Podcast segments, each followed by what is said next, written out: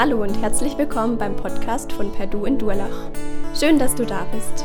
Wir wünschen dir, dass Gott die nächsten Minuten gebraucht, um zu dir zu sprechen. Viel Freude dabei.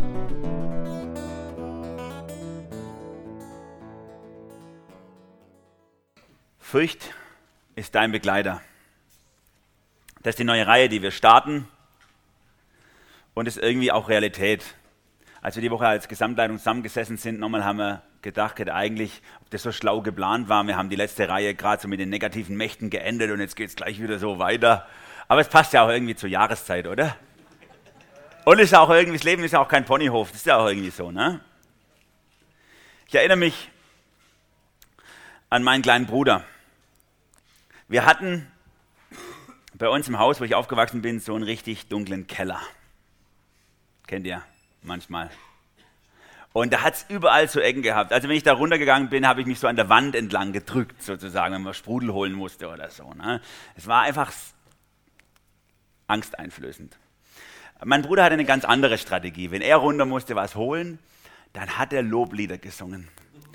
Und je tiefer der Schlund des Kellers ihn aufgenommen hat, desto lauter hat er gesungen. Das war wirklich schön. Du hast, oh, du hast im ganzen Haus gehört, wenn der in den Keller musste. Er hat gesungen wie ein Weltmeister.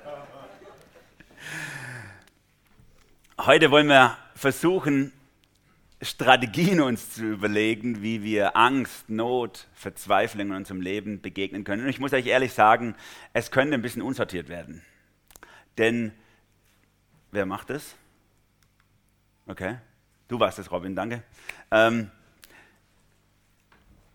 es könnte ein bisschen unsortiert werden, weil ich stecke ja selber mittendrin. Es ist ja nicht so, dass ich so jetzt mit euch rede und ich bin da durch und ich sage euch, hey, das, war, das waren die vier Schritte und dann habe ich es im Griff gehabt. Sondern das geht mir ja heute auch noch so. Immer wieder geht mir das so. Immer wieder werde ich in so einen Strudel reingetrieben.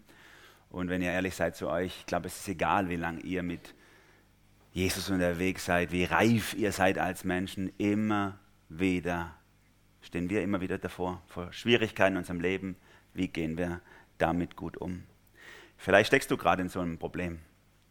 Du hast ganz große Probleme in deinem Job mit den Leuten, die mobben dich oder es, ist, es überfordert dich völlig, du verzweifelst. Oder vielleicht hast du keinen Job und das ist dein Problem.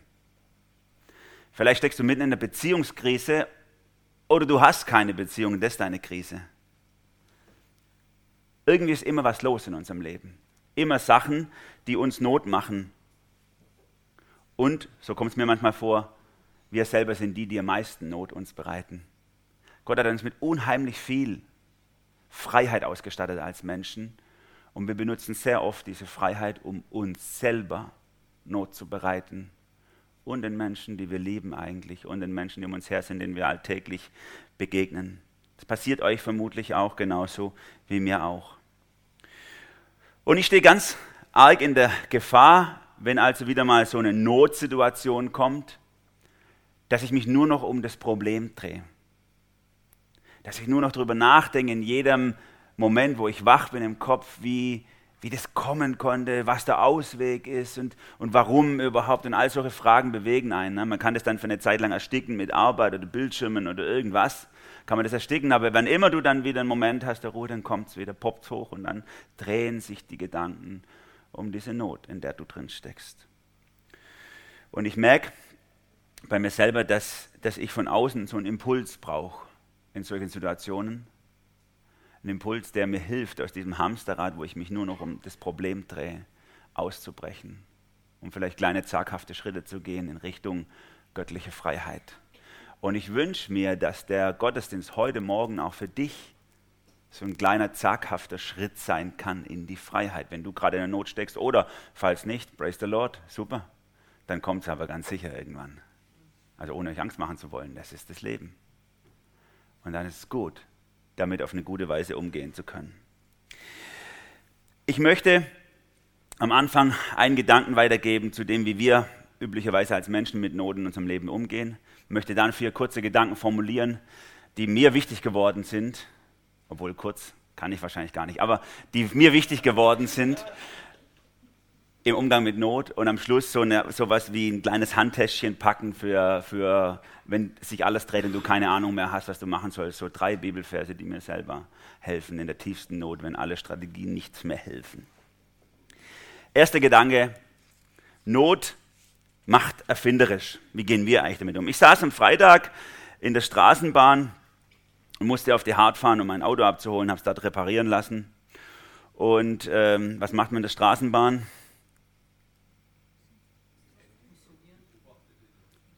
Ja, oh, wer, ich glaube dir kein Wort, Waldemar.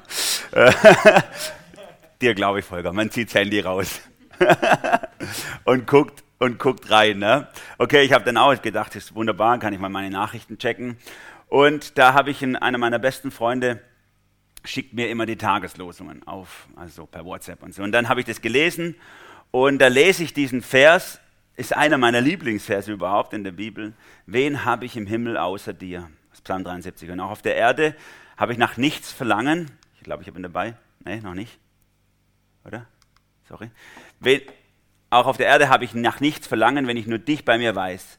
Wenn auch meine Kräfte schwinden und mein Körper mehr und mehr verfällt, so gibt doch Gott meiner Seele Halt. Er ist alles, was ich brauche. Und das ist für immer. Und ich steckte ja schon mitten in der Vorbereitung zu dieser Predigt und habe ich gedacht, eigentlich liebe ich diesen Vers, aber irgendwie ist er doch auch ein frommer Wunsch, oder? Gott ist alles, was ich brauche brauchst sonst überhaupt nichts. Wie gehst du mit Kämpfen in deinem Leben um? Was ist deine Strategie, durchzukommen? Not macht erfinderisch uns Menschen. Ihr könnt es in den Dritte Weltländern beobachten, was die aus einer Cola-Dose alles formen können. Das ist krass. Ich habe schon ganze Handtäschchen und Kleiderschränke, was weiß ich was alles gesehen aus Müll. Oder wie die Wasser haltbar machen, ne? so in eine Plastikflasche rein und aufs Wellblech legen und irgendwie bei einer bestimmten Hitze, einer bestimmten Sonneneinstrahlung und so und dann ist es keimfrei am Schluss. Davon haben wir überhaupt gar keine Ahnung bei uns, weil wir keine Not haben in dem Bereich. Aber wenn du in der Not bist, dann erfindest du Strategien, um damit umzugehen. Und vieles von dem, wie wir mit Not umgehen und Verzweiflung und Ängsten, das haben wir abgeguckt von unseren Eltern zum Beispiel, oder wir haben es erlernt, ausprobiert und wieder verworfen und wieder was ausprobiert, wieder verworfen. Und irgendwie sind wir doch dauernd am uns durchwursteln, hat man fast so das Gefühl. Und jetzt kommt diese Grafik. Ja. Irgendwie bin ich böse hier mit meinem Ding. Das ist zu sensibel für mich. Bin ich zu grobmotorisch unterwegs. Also, so gehen wir oft mit Not in unserem Leben um. Das ist jetzt nichts, was ich erfunden habe, sondern das, vielleicht kennt ihr das, also die Krankenschwestern unter euch müssen es auf jeden Fall kennen, die Pflegekräfte des Elisabeth Kübler-Ross, ne, so Todkranke und ihre Phasen der Trauer. Das habt ihr bestimmt mal irgendwann gelernt in eurer Ausbildung oder so. Auf jeden Fall lässt sich das anwenden auf unser ganzes Leben, ist interessant. Es kommt eigentlich aus der, aus der Sterbeforschung, aber mittlerweile wird es für viele Problembewältigungen benutzt. Wir Menschen machen bei vielen unserer Probleme diese Phasen durch. Wir haben, wir stehen vor einem Problem, oh, Schock, und das Erste, was wir machen, ist es zu verleugnen. Kann überhaupt gar nicht sein, unmöglich, unmöglich. Nicht bei mir, nicht heute, passt mir überhaupt gar nicht. Ne? Das ist so ganz typisch für uns. Und dann, und dann wenn sich das nicht mehr weit genug wegdrücken lässt, dann fallen wir so in ein Loch rein. Und dann erwischt uns Depression, komplett Tal der Tränen. Wir Decke über den Kopf, drei Tage mit niemandem mehr reden, einfach, es geht uns total dreckig. Und irgendwann holt uns die Realität ein. Wir merken, wir können dem gar nicht ausweichen. Der Not, die ist einfach da. Ob ich mich unter die Decke verkriege oder nicht, sie ist da. Und dann fange ich an zu verhandeln. Ne? Bei Todkranken gibt es oft so eine Phase, wo sie dann anfangen, mit Gott zu verhandeln. Ne? Noch drei Monate, ich wollte doch noch das erleben und noch jenes. Lass mich noch den Geburtstag meines Kindes erleben. Oder so. Wir fangen an zu verhandeln. Und wenn wir merken, Verhandlungstaktik bringt in bestimmten Situationen gar nichts, dann setzt so eine Trauerphase ein, wo wir wirklich das auch weinen und weinen darüber, über das, was an Not da ist in unserem Leben. Und wenn es gelingt, kommt dann der Moment, wo wir es akzeptieren. Das ist natürlich gut, wenn das passiert. Bei manchen passiert es nie. Fangen immer wieder von vorne an. Immer wieder von vorne. Und auch wenn Leute schon manchmal ihre Not oder Sachen in ihrem Leben akzeptiert haben, angenommen, jemand kommt in, landet im Rollstuhl wegen irgendwas, das nehme ich jetzt mal als Beispiel, weil wir keine Rollstuhlfahrer heute hier haben, ähm, und dann hat er es irgendwann akzeptiert, dass so ist, Und dann kommt ein neues Medikament auf den Markt, schöpft er wieder Hoffnung, fängt der Kreis von vorne an. Ja, wieder dieses, es gibt doch vielleicht auch noch einen Weg, bis er sich vielleicht wieder durchringt dazu, dass Not, Kampf, Anfechtung eben da ist. Und so führten, führen wir als Menschen irgendwie so einen endlosen Kampf mit uns selber, mit unserer Umwelt und versuchen immer wieder die Sachen, die in unserem Leben passieren, unter die Füße zu kriegen. Und manchmal kommen wir dazu gar nicht zur Ruhe, darüber gar nicht zur Ruhe, sondern es treibt uns immer wieder um. Und auch wir als Christen haben damit zu kämpfen. Es ist überhaupt gar nicht so, dass wir das voll unter den Füßen hätten, dass wir sagen, ja, damit haben wir nichts zu tun, wir haben Jesus, kein Problem. Schön wär's, es wäre so, aber oft ist es in unserem Leben gar nicht so. Und das hat auch mit Lügen zu tun, die in unseren christlichen Kreisen kursieren. Lügen, die ich mal benennen will, die uns, die uns davon abhalten, Dinge in unserem Leben auch anzunehmen und damit zu leben, weil wir es einfach nicht wahrhaben wollen. Solche Lügen sind zum Beispiel, Gott will doch, dass ich glücklich bin. Das ist eine ganz große Lüge, die viele von uns immer in dieser Notspirale hält und nicht rauslässt. Oder wenn Gott mich wirklich lieben würde, würde das nicht passieren. Ne? Liebt er mich überhaupt? So Lügen, die in uns drinstecken. Oder vielleicht auch, bist du eher bei dir drin so, wenn ich richtig glauben würde, dann wäre das doch nicht passiert. Dann hätte ich das doch nicht. Dann wäre das anders gelaufen. Das sind Lügen und so gibt es noch viele mehr, die uns selber das Leben auch schwer machen und uns immer wieder in diese Spirale hineinschmeißt, wo wir, wo wir einfach nur versuchen, uns durchzuwursteln, so erfinderisch wie wir sind. Jesus sagt was ganz anderes. Er sagt, Not gehört zu deinem Leben dazu. Johannes 16, Vers 33, ich habe euch das alles gesagt, damit ihr in mir Frieden habt. In der Welt werdet ihr hart bedrängt. Doch ihr braucht euch nicht zu fürchten, ich habe die Welt besiegt. Zum einen sagt er die Hoffnung, die in ihm ist, aber zum anderen sagt er, es gehört ganz normal dazu. Es gehört in dieser Welt dazu, Gott schont die Menschen, die zu ihm gehören, gar nicht vor der Tiefe des Lebens. Und wenn du denkst, wenn du dich Gott zuwenden würdest, würde alles in deinem Leben in Ordnung kommen, und es würde alles kein Problem mehr sein und Gott würde sich der Sachen annehmen und eins ums andere regeln und du müsstest nur noch zuschauen und beklatschen und feiern oder so, dann bist du so einer Lüge aufgesessen und dann wirst du immer und immer wieder enttäuscht. Es gibt Momente und es gibt Situationen, wo Gottes Ewigkeit in unser Leben reinstrahlt und puff, löst ein Problem einfach ein Wohlgefallen auf.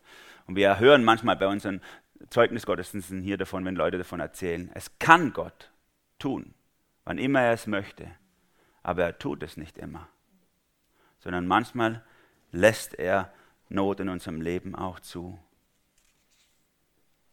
Und deswegen der zweite Gedanke, der mir wichtig ist für euch, den ich aus der Bibel entnommen habe, nimm deine Not an. Jakobus, der Bruder von Jesus, schreibt mal einige Jahre nach dem Tod von Jesus gerade über die Probleme und Schwierigkeiten im Leben von uns Menschen. Und er, er schreibt, seht es als einen ganz besonderen Grund zur Freude an, meine Geschwister, wenn ihr verschiedene Prüfungen durchmachen müsst. Ihr wisst doch, wenn euer Glaube erprobt wird und sich bewährt, bringt das Standhaftigkeit hervor. Also der ist schon ziemlich krass. Er sagt, Anfechtungen, Erprobungen, Versuchungen, alle Schwierigkeiten, die gehören dazu. Und jetzt freut euch mal darüber. Hey, ich habe Schwierigkeiten. Super. Also ist schon irgendwie, klingt es ein bisschen wie Hohn wahrscheinlich, wenn du im Moment in so Schwierigkeiten drin steckst. Aber was ich was ich darin äh, entdecke, ist, Jakobus ist absolut Realist. Jeder von uns hat zu kämpfen. Jeder von uns hat Schwierigkeiten im Leben. Jeder hat sein Päckle zu tragen. Und wir brauchen nicht auf die anderen gucken und, und sagen so, dem geht es offensichtlich super gut. Guck mal, was der für ein Auto fährt, was der für eine Frau hat. Oder, oder, oder. Wenn wir in die Psalmen, im Liederbuch der Bibel reinschauen, dann sehen wir, wie viel die Menschen zu kämpfen haben wie viel die Menschen zu kämpfen haben, genau mit diesem Vergleichsdenken. Warum geht es mir eigentlich so schlecht und den anderen so gut? Und es liegt nicht daran, dass das Fakt wäre, sondern es liegt daran, dass wir so verhaftet sind in uns selber, dass wir nur uns und unsere Not wahrnehmen. Und dass wir denken, ich bin ja der Einzige von allen, der leidet. Allen anderen geht super gut wohl. Ne? Und immer trifft es mich, das Gesetz Murphys, oder wie sagt man das ne? immer trifft es mich. Und dann nimmt Jakobus eine ganz andere Haltung ein und sagt, hey Leute, setzt doch mal als einen ganz besonderen Grund zur Freude an, wenn ihr Not leidet. Wo ich das so ganz bewusst zum ersten Mal gelesen habe, aufgehört habe, darüber wegzulesen, da hat das ein ganzes Stück weit mein Gottesbild verändert. Bis dahin war für mich die ganze Anfechtung und, und alles, was auf uns einströmt, äußere Not, aber auch vieles Innere, wo wir kämpfen und Sünde und alles. Das war für mich immer nur schlecht und böse und will mich kaputt machen und zerstören. Und auf einmal habe ich ein Potenzial darin entdeckt, in dem Bösen, was unser Leben, was unser Leben äh, trifft, was eben nur Gott verändern kann, dass aus dem Schlechten was Gutes wird. Und ich habe angefangen, am Anfang erst so aus Gehorsam heraus und später dann auch mit mehr und mehr Überzeugung zu beten, Herr, lass mich Anfechtung als Chance zur Reifung bejahen und dir dafür danken. Lass mich Anfechtung als Chance zur Reifung bejahen und dir dafür danken. Ne? Es war nicht so, dass es mein Herz, meine Gefühle gesagt haben, ja, yeah, genau so ist es, sondern das war das Wort Gottes in seiner Wahrheit sagt es und dann möchte ich dieses Geheimnis ergründen. Dann möchte ich Gott glauben, dass es stimmt, auch wenn meine Gefühle das überhaupt noch gar nicht sagen. Und mehr und mehr merke ich, wie es ein Teil von mir wird und ich mehr und mehr diese Wahrheit auch verinnerlichen darf. Jakobus sagt ja nicht, äh, haltet einfach aus, das Böse. Da Augen zu, durch, irgendwie schafft er das schon. Sondern er sagt, haltet es für lauter Freude. Ne? Freut euch ganz besonders darüber, dass das euch passiert. Der Glaube sieht in der Anfechtung eine Chance. Die Chance ist, dass unser Wille, unser Denken, unser Inneres eben mit Gott in Übereinstimmung kommt, an Gott selber geeicht wird, dass wir auch einen Blick hinter die Kulissen des Lebens werfen dürfen und merken, um was es wirklich geht. Und ich glaube, diese Botschaft ist so wichtig, weil wir immer in der Gefahr stehen, und du vielleicht auch, dass wir uns in der Welt hier einrichten. Es ist so schön hier, oder? Vor allem, wenn du ein eigenes Häusle hast und einen Garten, Hund und Katze, drei Kinder oder, oder wenn ihr als Teenie super Freunde habt. Solange es läuft, ist es klasse. Wir richten uns so schnell ein hier. Und dann vergessen wir so schnell, um was es geht im Leben. Und um was es geht auch nach dem Leben. Und die Schwierigkeiten in unserem Leben, die sind wie so ein, ich sag mal, wie so ein Foul im Fußball. Und dann wirst du rausgenommen. Oder? Tut weh. Aber auf einmal betrachtest du das Spiel von außen und kannst viel besser einschätzen, was die richtige Strategie ist.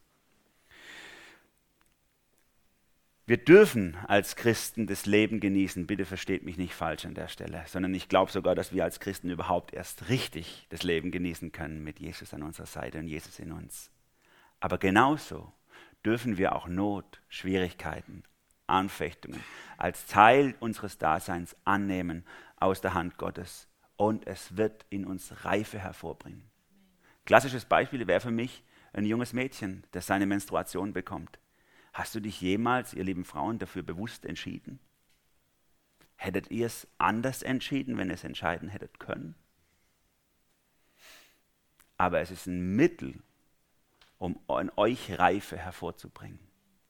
Warum sind junge Mädchen mit 13, 14, 15 mental deutlich reifer als ihre Jungs, Altersgenossen? Das hat damit zu tun, weil sie mit Schmerzerfahrung machen, die sie schneller reifen lassen. Wir können viele Sachen in unserem Leben gar nicht ändern, so wie eben äh, du deine Menstruation als Frau und so hat jeder seine Kämpfe, sagen wir das ist nur ein Beispiel. Wir können es nicht ändern, aber wir können es lernen anzunehmen und Kapital draus zu schlagen. Einer der bekanntesten, also für mich bekanntesten Missionare aus dem letzten Jahrhundert, Jim Elliot, vielleicht kennen manche von euch ihn, er ist vor Jahrzehnten gestorben im, im Urwald von Ecuador. Und er hat, mal, er hat so eine große Hingabe gehabt und gerade diese Dinge waren ihm auch sehr wichtig zu durchschauen. Und er sagt mal an einer Stelle diesen, diesen Satz, der hat mich schon sehr früh geprägt und fand ich super cool. Der ist kein Narr, der hergibt, was er nicht behalten kann, um zu gewinnen, was er nicht verlieren kann. Oder? Der ist kein Narr, der hergibt, was er nicht behalten kann, um zu gewinnen, was er nicht verlieren kann. Bei vielen Dingen in deinem Leben habt ihr doch gar keine Wahlmöglichkeit. Dann gib es aus der Hand. Gib die Kontrolle ab, nimm die Not an und du wirst etwas gewinnen, einen Schatz, den du noch gar nicht kennst. Wie ist deine Einstellung zum Leben? Das ist die Frage, die ich dir stellen will. Wie gehst du mit den Nöten und Schwierigkeiten und Anfechtungen und Verzweiflungen um? Gehst du darin unter? Kannst du auf, dem, auf der einen Seite das Gute und Schöne aus Gottes Hand genießen? Kannst du auf der anderen Seite die Not deines Lebens auch annehmen? Wenn du ähnlich bist wie ich, dann kämpfst du immer wieder damit. In manchen Momenten geht es gut und in anderen Momenten macht es einfach keinen Sinn vielleicht für dich. Und in diesen Momenten habe ich eine zweite Entdeckung gemacht. Ich schmeiß mich in solchen Momenten Gott einfach hin. Was soll ich auch sonst machen? Also wer anders könnte mir helfen an der Stelle, wenn nicht nur der Schöpfer des Lebens. Und der Volksmund der Deutsche sagt, Not lehrt beten. Das ist so der zweite, zweite gute Gedanke insgesamt, der dritte Gedanke, den ich euch heute mitgebe. Not lehrt beten. Ich erinnere mich an meine Realschulzeit, 10. Klasse. Ich war, ich war Schülersprecher zusammen mit einem, einem meiner Freunde. Wir waren Schülersprecher und er ist mit äh, 16 Papa geworden. Die Tochter unseres Bürgermeisters war seine Freundin, wurde eingeliefert mit akutem Verdacht auf Blinddarm und es kam ein Baby. Ja, wir lachen, ja, aber es war nicht so lustig. Auf jeden Fall, als wir so im Austausch miteinander waren, äh, das hat ihn einfach, das hat ihn kaputt gemacht, ihn zerstört. Er war 16, Karriere als Profifußballer vor sich. Und, und der war total am Ende. Er hat gesagt, ich weiß nicht mehr, was ich machen soll. Ich schmeiße dich vor den Zug oder keine Ahnung, irgendwas, es ist am Ende. Und dann hat er, äh, ich weiß gar nicht mehr, ob das meine Initiative war oder ob er selber drauf gekommen ist, aber er hat auf jeden Fall angefangen zu beten in der Situation. Hat er vorher nicht gemacht. Er hat, zu, hat angefangen zu beten und zu beten und zu beten. Eines Tages ist er ganz strahlend zu mir gekommen, hat sich gefreut. Er sagt, Gott hat zu ihm geredet. Und es war echt krass. Gott hat, er hat Gott akustisch reden hören zu ihm. Dass er die Sachen in seinem Leben in Ordnung bringt. Also das würde ich auch mal gerne erleben. Oder? Das Problem war, als dann die Sachen nach und nach geordnet wurden und er gemerkt hat, ja, okay, es bringt einen nicht gleich um, wenn man mit 16 Vater wird. Das ist zwar Katastrophe und alle Leute reden ein paar Jahre, aber irgendwann wächst da wieder Gras über die Sache und so. Dann hat es keine weitere Auswirkung gehabt. Hat sich gefreut, dass Gott ihm geholfen hat, sein Leben wieder in die Bahn zu kriegen und wo es ihm gut ging, hat er ihn wieder vergessen. Not treibt manche von uns ins Gebet und das ist auch gut so. Es ging sogar Jesus selber so. In Lukas 22 beschreibt uns Lukas, der Arzt, diese letzten Gebete von Jesus, wo er schon im Garten Gethsemane ist und das Kreuz vor Augen hat und weiß, was kommt. Und er hat sowas von überhaupt keine Lust darauf. Er will das ja gar nicht. Und wie er da ringt darum. Lukas 22 ab Vers 40. Als er dort angekommen war, sagt er zu ihnen, also den Jüngern, betet darum, dass ihr nicht in Versuchung geratet. Hierauf trennte er sich von ihnen. Etwa einen Steinwurf weit entfernt kniete er nieder und betete, Vater, wenn du willst, lass diesen bitteren Kelch an mir vorübergehen, aber nicht mein Wille soll geschehen, sondern deiner. Da erschien ihm ein Engel vom Himmel und stärkte ihn. Der Kampf wurde so heftig und Jesus betete mit solcher Anspannung, dass sein Schweiß wie Blut auf die Erde tropfte. Also Jesus selber hat total zu kämpfen gehabt mit Schwierigkeiten. Und es war nicht so, dass er da einfach oben drüber gewandelt ist und es war alles in Ordnung, sondern auch er hatte zu kämpfen, zu leiden. Er hat sogar Blut geschwitzt. Ich weiß nicht, wann du das letzte Mal Blut geschwitzt hast, weil es so hart geworden ist. Mag ja sein, dass das dem einen oder anderen von euch schon so gegangen ist. Aber interessant ist, wie Jesus sich hinschmeißt seinem Vater im Himmel und sagt, du hast die bessere Übersicht. Ich vertraue dir, auch wenn es für mich ans Leben geht. Ich vertraue dir, dass du wie so ein weiser Baumeister Stein um Stein in meinem Gebet in meinem Leben zusammenfügst und es gut machst. Gott ist wie so ein großer Künstler in unserem Leben, der auf der Leinwand unseres Lebens sein Bild malt. Wir spüren nur den Pinseldruck. Wir spüren nur, wie Gott wieder was macht. Und wir denken so, wie sinnfrei ist eigentlich das? Warum jetzt gerade hier? Und so? Was soll denn das? Aber Gott ist der Künstler, der mit Abstand draufschaut und sein Bild malt. So ähnlich wie, vielleicht kennt ihr die berühmte David-Statue von, äh, von, Statue von Michelangelo. Kennt ihr jemand von euch?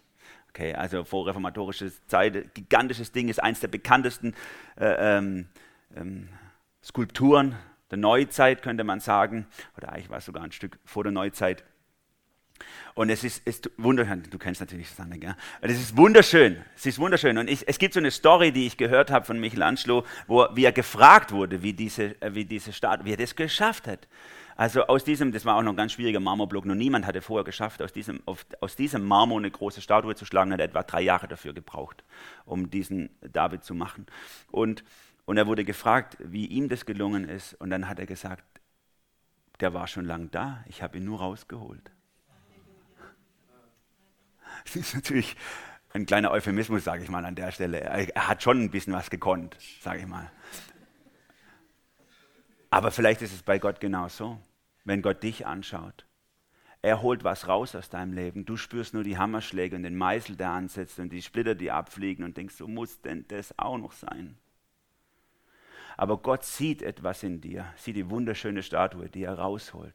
Und das tut weh an der Stelle. Aber ohne das wird es nicht passieren. Anderes Bild, was mir auch mal wieder geholfen hat, ist das Bild von Diamanten. Diamanten sind ja vom Stoff her nichts anderes als Kohle oder Erde oder irgendwas, irgendwelche solche natürlichen äh, Rohstoffe, nur halt, dass sie stärker verpresst wurden. Ne? Das Gewicht der ganzen Erde auf ihn presst sie so zusammen, dass sie halt zu einem Diamanten werden.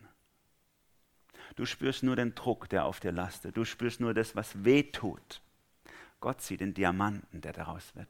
Gott sieht das ganze Bild. Und deswegen weil wir eben nur den Moment sehen und damit zu kämpfen haben, ist es am besten, wir gehen mit unserer Not einfach zu Gott und schmeißen sie ihm hin. Und das ist auch das, was viele in der Bibel getan haben. Ein Beispiel, Psalm 55, werden wir aufgefordert, Vers 23, wirf all deine Last auf den Herrn. Er wird dich sicher halten. Niemals sagt die Bibel, es geht easy peasy durchs Leben, alles locker, einfach Jesus in der Hand, kein Problem sondern sagt, es gibt Lasten, es gibt Schwierigkeiten, die zu akzeptieren. Wirf sie aber Gott hin. Du musst sie nicht allein tragen. Wir dürfen, will ich mal deutlich sagen, wir dürfen auch als Christen fragen, warum passiert das? Warum passiert mir das? Jesus hängt am Kreuz und sagt, mein Gott, mein Gott, warum hast du mich verlassen? Er hat auch darunter gelitten, dass er keine Antwort an dieser Stelle gekriegt hat, warum das passiert ist. Aber er ist natürlich nicht stehen geblieben bei diesem Warum. Und wir sollten, wir müssen auch nicht stehen bleiben beim Warum, sondern wir können da durchgehen. Und wir können alle Not in unserem Leben, alle Not, die du auch erlebst, die andere Menschen erleben, wir können sie als einen Schrei Gottes begreifen, wo Gott uns zuruft, wirf alles auf mich. Sei nicht so dumm und trag das Zeug allein mit dir rum. Wirf alles auf mich. Und das ist meine Aufforderung auch an dich heute Morgen, dass du aufhörst, gegen Gott zu kämpfen, und aufhörst auch irgendwie deine Nöte in deinem Leben als einen unglücklichen äh, äh, Zufall zu deuten oder auch genau auf Leute zu zeigen innerlich und zu wissen, wenn die nicht wären, wenn der nicht das gemacht hätte und die nicht immer so wäre, dann wäre alles viel besser und irgendwie die Schuldigen zu finden, sondern dass du damit aufhörst und erkennst, dass hinter dem Ganzen Gott steht und dass dieser große Künstler sein Bild in dir mal, dieser große Bildhauer die Stücke in deinem Leben entfernt, um eine wunderschöne Statue herauszuholen. Dass du Gott als die Ursache aller Ursachen hinter allem in deinem Leben auch erkennst und dich ihm, ihm zukehrst. Und ein erster Hinweis, den Gott dir vielleicht gibt an der Stelle, könnte sein, dass er sagt, hey, es ist gut, dass du deine Not mit mir teilst und ich habe dich in eine Gemeinschaft, in eine Familie von Menschen hineingestellt, die dir helfen werden, deine Not zu tragen. Und das ist der vierte Gedanke. Ein Freund wird für die Not geboren. Vielleicht bist du ähnlich wie ich. Ich bin so ein deutsches Einzelkämpferkind. So ich, ich, ich gegen den Rest der Welt. Und gerade wenn Sachen mir Not machen und ich, und ich innen drin kämpfe mit Dingen oder auch äußerlich kämpfe mit Dingen, dann bin ich total in der Gefahr, immer nur alles alleine zu machen und es niemand zu sagen. Eigentlich total blöd. Denn was kann mir schon passieren? Aber irgendwie ist es in mir drin, Scham und, und, und, und alles so, so Ängste, die da sind, wenn ich mich jemand offenbare, was da in mir drin ist, dann, dann kriegt mein Heiligenschein einen Knacks und das Gleichgewicht ist zerstört oder keine Ahnung, was man da in sich so, so für Ängste trägt.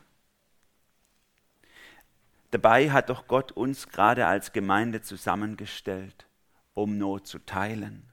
Wir als Christen dürfen uns Freunde sein in der Not. Sprüche 17, Vers 17, auf einen Freund kann man sich immer verlassen und ein Bruder ist dazu da, dass man einen Helfer in der Not hat. Ein Bruder ist dazu da, dass man einen Helfer in der Not hat. Wir sind Geschwister, Brüder und Schwestern. Wir sind Freunde. Wenn wir nicht füreinander da sind, wer ist das? Wer ist es dann? Und damit meine ich jetzt nicht, also dass wir das dann immer delegieren an bestimmte Leute, die vorne stehen und predigen oder so. Die sind auch dafür da, aber wir alle sind dafür da. Wir alle sind eine große Familie, wo wir miteinander Lasten des Lebens teilen können, wo wir das abgeben können aneinander, was uns belastet, was uns Not macht. Es ist interessant, ich habe das mal in einem Jugendkreis vor ein paar Jahren gemacht, alle Stellen im Neuen Testament durchgegangen, wo es heißt einander, was wir einander sein sollen und einander tun sollen. Es ist interessant, wenn du mal dein Neues Testament liest, das anzukreuzen in den Briefen, was wir einander sein und, und tun sollen. Die Gemeinde Gottes ist dafür da, dass wir einander unterstützen. Ein Beispiel, der Verlobungsvers von Rebecca und mir. Helft einander, eure Lasten zu tragen. Auf diese Weise werdet ihr das Gesetz erfüllen, das Christus uns gegeben hat. Galater 6,2. Helft einander, eure Lasten zu tragen. Paulus ist ja nicht so blöd und sagt, wenn du richtig glaubst, gäbe es keine Lasten in deinem Leben. Sondern er sagt, die gibt's. Und helft einander, die zu tragen. Gott gibt dir eine Familie hierher. Er hat dich nicht zufällig hierher gestellt. Und es ist okay, dass du dich schämst. Und es ist nur allzu menschlich, dass man mit seiner Not auch ein bisschen zurückhalten will und es den anderen auch nicht aufdrücken will und so und auch nicht weiß, wem und wie und so. Deswegen haben wir als Gemeinde auch versucht, einen Weg zu schaffen für euch, wenn ihr Not in eurem Leben habt, wo ihr einen ersten Schritt gehen könnt. Wenn ihr, wenn ihr rausgeht auf, äh, in unserem Ständer, in unserem Flyerständer, da, da gibt es so ein kleines Kärtchen, ihr habt es auch hier auf der Folie vorher gesehen, da, da heißt immer ein offenes Ohr. Ne? Wir haben Menschen unter uns, die lassen sich extra in ihrer freien Zeit ausbilden dafür, machen Schulungen, um, um, um, um zu lernen, wie sie seelsorgerlich dir in deiner Not helfen können. Und diese Leute, die kannst du kontaktieren über, diese, äh, über diesen Kontakt, der auf dem Kärtchen ist. Oder vielleicht ist es für dich auch viel natürlicher, dich an irgendjemand anders zu wenden. Du bist in einem Hauskreis und da gibt es einen Hauskreis, der freut sich doch, wenn, wenn er Anteil nehmen darf an deinem Leben. Oder du bist im Teenie-Kreis, also eure Teenie-Kreis-Mitarbeiter sind doch extra dafür da, dass sie eure Lasten mittragen, Jugendkreis und so weiter. Die Leute freuen sich so. Die haben nicht immer eine Lösung. Das weiß ich selber, wenn Leute zu mir kommen. Ich habe oft keine Lösung. Aber diese Leute haben immer eine Schulter, die sie mit drunter schieben, unter die Last, die du trägst und sagen, komm, wir tragen sie zusammen. Es erinnert mich an, die, an unsere Männerfreizeit. Ihr Männer, ihr dabei wart, ihr erinnert euch dran. Wir haben einen super letzten Abend gehabt. War Wahnsinn, wo wir nach zwei, drei anstrengenden, schönen und gemütlichen äh, Tagen dann auch mal so einen Moment hatten, wo wir richtig auspacken konnten und einzelne Männer von uns es gewagt haben, wirklich einmal Not und Kämpfe ihres Lebens auf den Tisch zu packen das macht mir so krass Schwierigkeiten, davor habe ich riesig Angst, das erdrückt mich komplett, das kriege ich einfach nicht in den Griff und so weiter. Klar haben wir nicht unbedingt eine Lösung gehabt, keiner hat gesagt, da, ich habe das Rezept, hier, bla, fünf Schritte, alles funktioniert oder so. Aber wir alle haben unsere Schulter mit runtergeschoben, haben die Menschen in die Mitte genommen, für sie gebetet und Gott um Hilfe angefleht. Und wir wissen nun darum und tragen diese Lasten als, ich sage jetzt mal Männer, gemeinsam, aber das kann jedem von euch so passieren, in der Kleingruppe, wo ihr unterwegs seid. Und wenn wir dann auf dem Weg sind, Lasten anzunehmen und zu tragen und Freunde zu finden, die sie mit uns tragen, dann liegt auch eine Chance darin, etwas, was mir ab und zu mal passiert, eine Chance in der Not, in der Angst, dass, dass, dass sie dir hilft, einen, einen Blick über den Tellerrand des Daseins zu werfen. Auf das, was wirklich wesentlich ist. Und das ist mein äh, fünfter Gedanke für heute. Not nährt unsere Sehnsucht. Not nährt unsere Sehnsucht. Ich erinnere mich daran, ich habe es ja schon zwei, Mal hier erzählt, mit 15, als mein Cousin gestorben ist, Autounfall. Ich 15, er 15, er war, er war tot, direkt. Und und das hat in, der, in, unserer Verwandtschaft einen riesen Aufbruch gegeben an der Stelle, auch von den Eltern. Die haben angefangen, wieder, wieder äh, Gott zuzuwenden für den Moment. Es hat bei manchen nicht so lange gehalten, aber für den Moment haben Leute sich erneut Gott zugewendet, weil sie auf einmal durch diese krassen Einschnitt, durch diese krasse Not gemerkt haben, wow, das Leben ist überhaupt gar nicht alles. Zack, kann es vorbei sein. Und dann? Was ist dann? Der Psalmist sagt im Psalm 90, Vers 12, betet er, Herr, lehre uns bedenken, dass wir sterben müssen, auf dass wir klug werden. Klugheit erlangen wir nicht durch Studium, sondern erlangen wir, indem wir sehen, was wirklich wesentlich ist im Leben und was bleibt im Leben. Im Nachdenken über deinen Tod könntest du klug werden. Gott möchte mich, das habe ich gemerkt, durch Not in meinem Leben auch immer wieder dazu bringen, darüber nachzudenken, was hat Bedeutung? Wo will ich wirklich meine Kraft und meine Zeit investieren? Was hat in der Ewigkeit bestanden? Was ist einfach nur Makulatur hier, die wir so machen, weil alle um uns herum machen das halt so und das gehört irgendwie auch zu einem, unserem Leben dazu. Aber es hat keinen Bestand. Man könnte so sagen, durch Not wächst meine Sehnsucht für die Ewigkeit. Und manchmal ist bei mir sogar nicht mal unbedingt Not, sondern einfach nur, dass etwas Schönes vorbei ist. Und ich denke, das alles Schöne kann es jetzt nicht mehr werden. Dann habe ich schon keine Lust mehr zu leben. So ging es mir nämlich nach der Männerfreizeit. Als wir heimgefahren sind, wir waren im Auto, es war cool, wir haben noch ein bisschen Revue passieren lassen, hatten einen Moment Ruhe und ich habe, dann habe ich mich ertappt, dass ich angefangen habe zu beten, ganz unbewusst, gar nicht bewusst, sondern ganz unbewusst hat es in mir drin gebetet, ach Herr, ich habe keine Lust mehr zu leben, lass mich einfach sterben. Total paradox, oder? Wir hatten super Zeit miteinander, gedacht, also das war's jetzt, ne?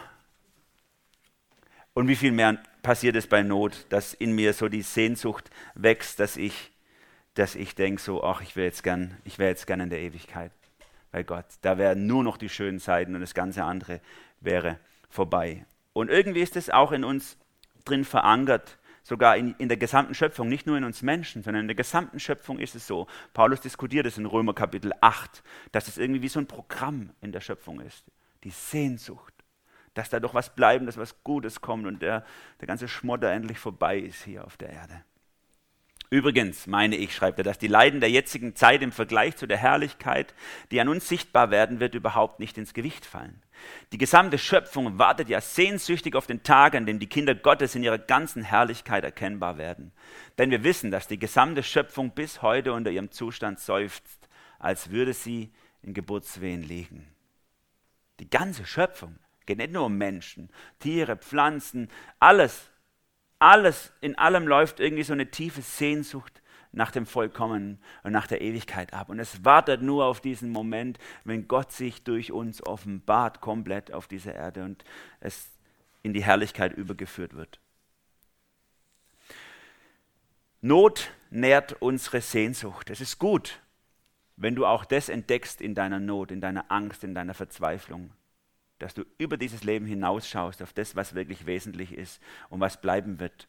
Und Not und Verzweiflung und Anfechtung göttlich begegnen heißt auch das, den Blick über den Tellerrand wagen, das Jenseits als echte Realität zu begreifen und sagen, ich, ich, ich, ich sehne mich danach, wie das alles werden wird und ich freue mich darauf und ich bete darum, Jesus kommt bald, ich, ich will bei dir leben und in deiner Gegenwart. Das ist so viel schöner, als was jetzt hier ist, obwohl wir auch viele super Momente hier haben. Ne?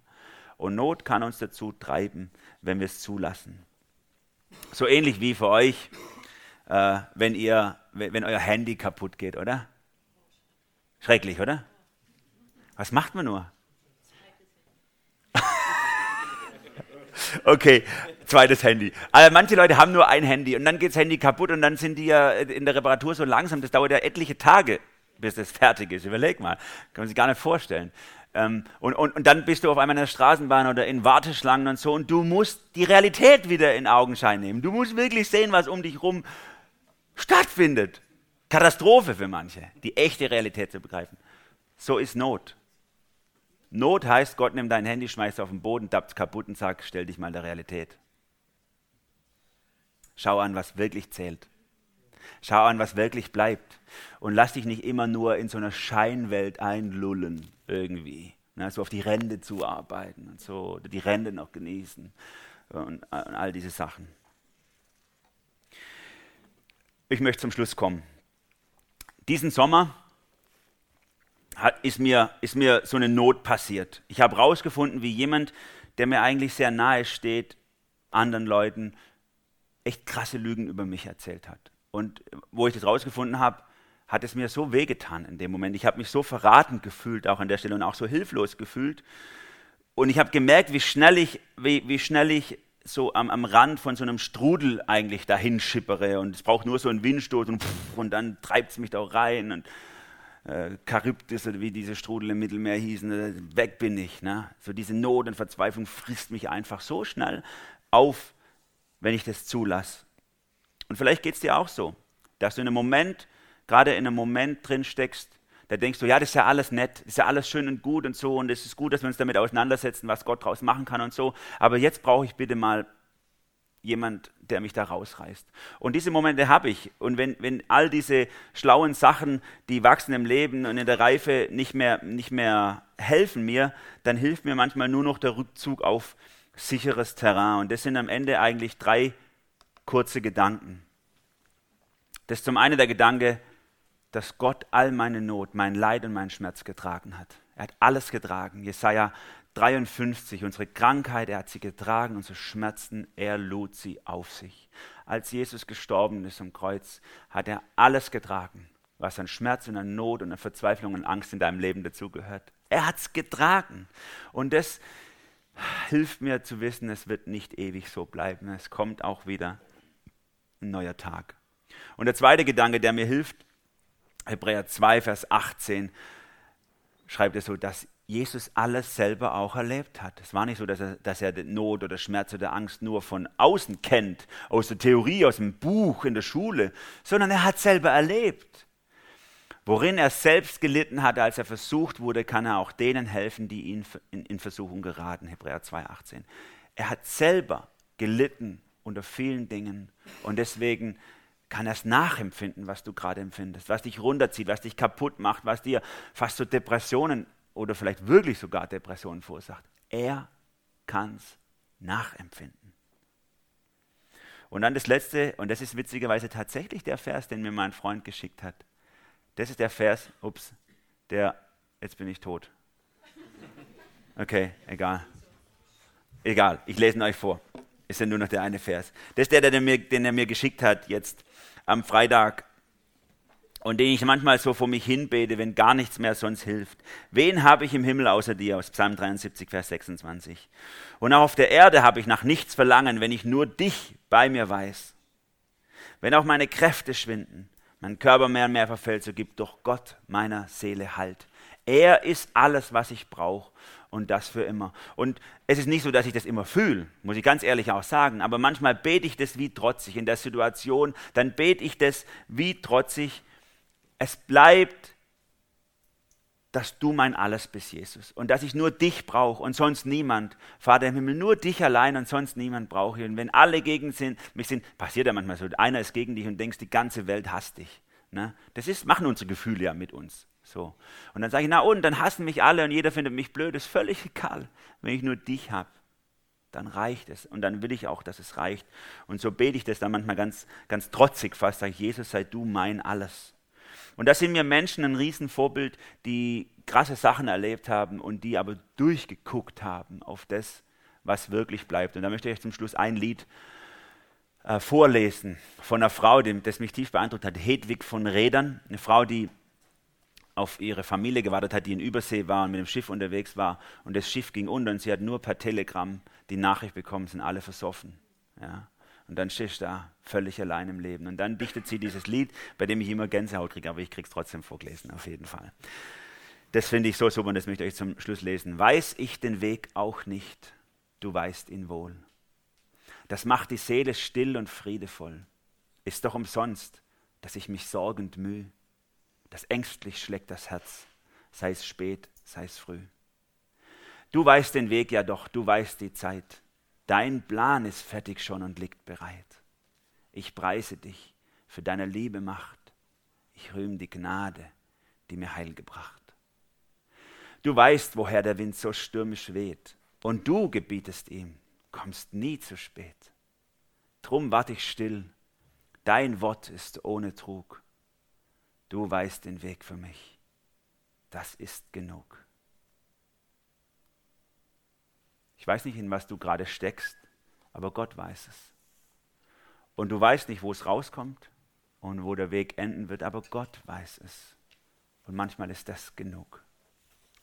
Amen.